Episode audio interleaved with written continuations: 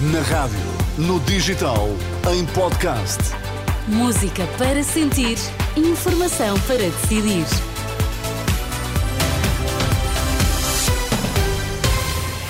É hora de ouvirmos as notícias. Bom dia, Sérgio Costa. Bom dia, o que é que temos em destaque? O governo reafirma apoio total à Ucrânia. Consumo de droga motiva alerta em Lisboa. Parece um novo casal ventoso.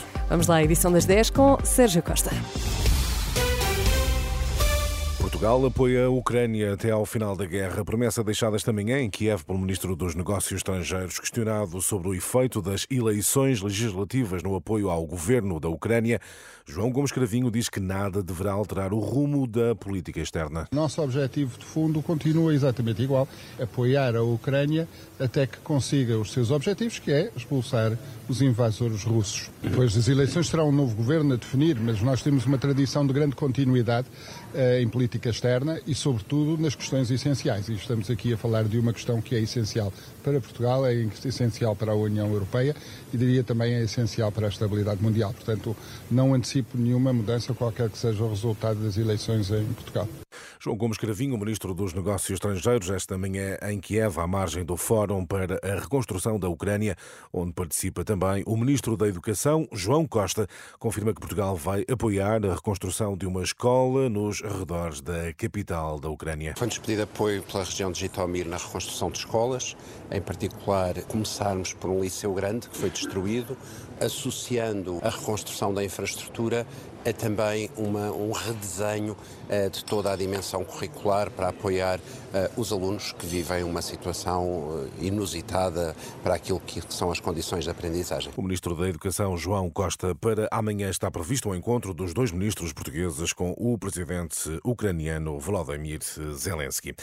Parece um novo casal ventoso. Com esta imagem, duas juntas de freguesia de Lisboa e outras entidades lançam um alerta para o aumento do consumo de droga nas ruas em eh, Lisboa, em particular na Avenida de Ceuta. Para a Câmara e para o Governo, seguiu mesmo uma carta onde é pedido uma ação urgente perante o que dizem ser o aumento galopante do consumo nas ruas. Alerta, sobretudo, das juntas de Alcântara e Campo de Ourique. O presidente da Junta de Freguesia de Alcântara, o socialista David Amado, culpa a autarquia pela situação, mas também o governo socialista. Obviamente que ninguém gosta de ver o cenário e as pessoas naquela situação quando passam na Avenida de Ceuta. Agora, não olhar e não resolver e não adequar as respostas ao, proble- ao problema, isso sim não é solução, isso sim tem havido uma negligência por parte de quem tem poder de decisão e capacidade de resposta. A Câmara Municipal de Lisboa e ao Governo também, obviamente. sim. O alerta de David Amado, presidente da Junta de Freguesia de Alcântara. Este é um assunto que pode eh, desenvolver em rr.pt.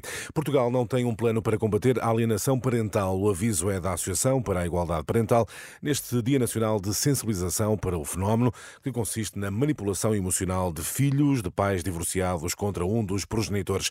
Em declarações à Renascença, Silvia Oliveira pede mais acompanhamento para as famílias, sobretudo para as crianças. As questões psicológicas associadas a este fenómeno são graves e são, são profundas. não é? Estamos a falar de crianças que foram afastadas de uma parte da sua família. Se continuarmos única e exclusivamente a esperar e a afastar, ao invés de trabalhar eh, a dinâmica que esta família está a viver, não vamos chegar a lado nenhum. Alertas da Presidente da Associação para a Igualdade Parental neste Dia Nacional de Sensibilização para o eh, fenómeno. A marcar a atualidade na política, a vitória da AD nos Açores, sem maioria absoluta, o centro-direita volta a ganhar no arquipélago, 32 anos depois. Na noite de festa da Aliança Democrática, o PSD colocou no PS e no Chega a responsabilidade de garantir estabilidade nos Açores. José Manuel Bolheiro garante que pretende governar com eh, maioria relativa. Luís Montenegro, entretanto, sublinha que só uma aliança entre o PS e o Chega poderá impedir essa governação da AD na região autónoma dos Açores. E todos os detalhes sobre reações e os resultados estão, Teresa, disponíveis em rr.pt. Muito obrigada, eh, Sérgio Costa. Até já.